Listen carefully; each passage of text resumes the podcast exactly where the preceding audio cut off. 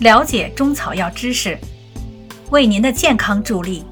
欢迎收听中药基本理论知识相关中草药单方讲解，在专辑《听听那些中草药》中。喜欢的听众欢迎收藏，方便您随时查阅。第七节，中药的性能二。上一节讲到中药五味的本意，五味理论的出现，以及药物的五味。药性的五味是指药物有酸、苦、甘、辛、咸五种不同的味道。因而具有不同的治疗作用。有些药物还具有淡味或涩味，因而实际上不止五种。但是五味是最基本的五种滋味，所以仍然称为五味。下面将根据前人的论述，结合临床实践，将五味的作用及主治病症进行分述。首先讲心，心能散能行。即具有发散行气行血的作用。一般来讲，解表药、行气药、活血药多具辛味，因此辛味药多用治表症及气血阻滞之症，如苏叶发散风寒、木香行气除胀、川芎活血化瘀等。此外，《内经》云：“辛以润之。”就是说，辛味药还有润养的作用，如款冬花润肺止咳，菟丝子润补肾等。大多数辛味药以行散为功，故辛润之说缺乏代表性。此外，一些具有芳香气味的药物往往也标上辛，亦称辛香之气。这样，辛就不止与味觉，而且与嗅觉有关了。随着中外交流的发展，外来香料、香药不断输入。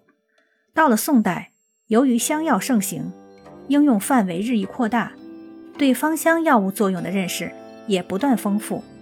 具有芳香气味的辛味药，除有能散能行的特点之外，还分别具有芳香辟秽、芳香化湿、醒脾开胃、芳香开窍等作用。肝。能补、能和、能缓，既具有补益、和中、调和药性和缓急止痛的作用。一般来讲，滋养补虚、调和药性及制止疼痛的药物，多具有甘味。甘味药多用治正气虚弱、身体诸痛及调和药性、中毒解救等几个方面，如人参大补元气，熟地滋补精血。饴糖缓急止痛，甘草调和药性，并解药食中毒等。酸，能收能涩，既具有收敛固涩的作用。一般固表止汗、敛肺止咳、涩肠止泻、固精缩尿、固绷止带的药物多具有酸味。酸味药多用治体虚多汗、肺虚久咳、久泻肠滑。遗精滑精、遗尿尿频、绷带不止等症，如五味子固表止汗，乌梅敛肺止咳，五倍子色肠止泻，山茱萸涩精止遗，以及赤石脂固绷止带等。苦，能泻，能燥，能煎，即具有清泻火热。泻降气逆、通泻大便、燥湿兼阴等作用。一般来讲，清热泻火、下气平喘、降逆止呕、通利大便、清热燥湿、苦温燥湿、泻火存阴的药物多具有苦味。苦味药多用治热症、火症、喘咳、呕恶、便秘、湿症、阴虚火旺等症。如黄芩、栀子清热泻火，杏仁、葶苈子降气平喘，半夏、陈皮降逆止呕，大黄、枳实泻热通便，龙胆草、黄连清热燥湿，苍竹、厚朴、苦温燥湿；知母、黄柏、泻火存阴等。咸，能下能软，既具有泻下通便、软坚散结的作用。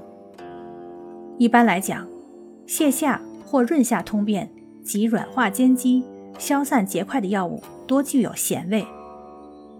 咸味药多用治大便燥结、裸痢痰核、阴流、真假痞块等症，如芒硝泻热通便、海藻牡蛎消裸散阴、鳖甲土鳖虫软坚消蒸等。此外，《素问·宣明武器篇》还有咸走血之说。肾属水，咸入肾，心属火而主血。咸主血，即以水胜火之意。如大青叶、玄参、紫草、青黛、白薇都具有咸味。均入血分，同具有清热凉血、解毒之功。《素问·至真药大论》又云：五味入胃，各归所喜功。咸先入肾，故不少入肾经的咸味药。如紫河车、海狗肾、蛤介、龟板、鳖甲等，都具有良好的补肾作用。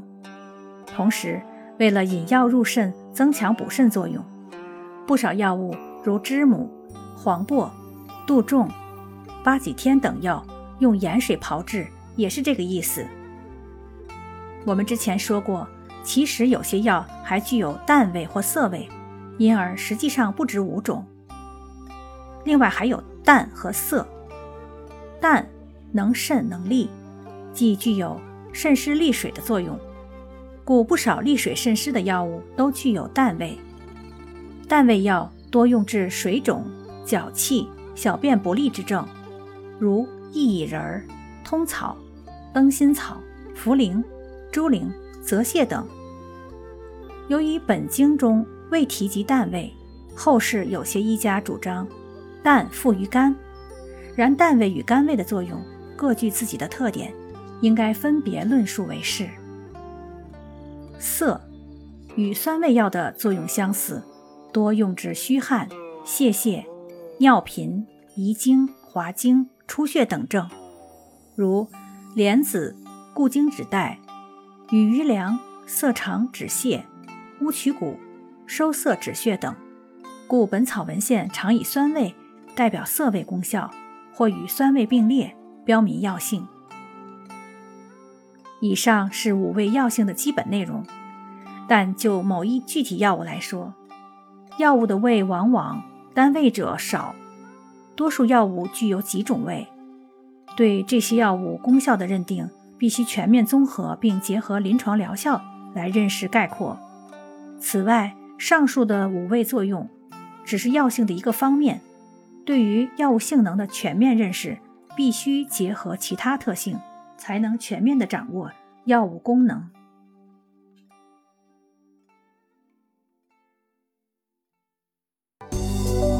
听众朋友，本集已播讲完毕，感谢您订阅专辑，下集再见。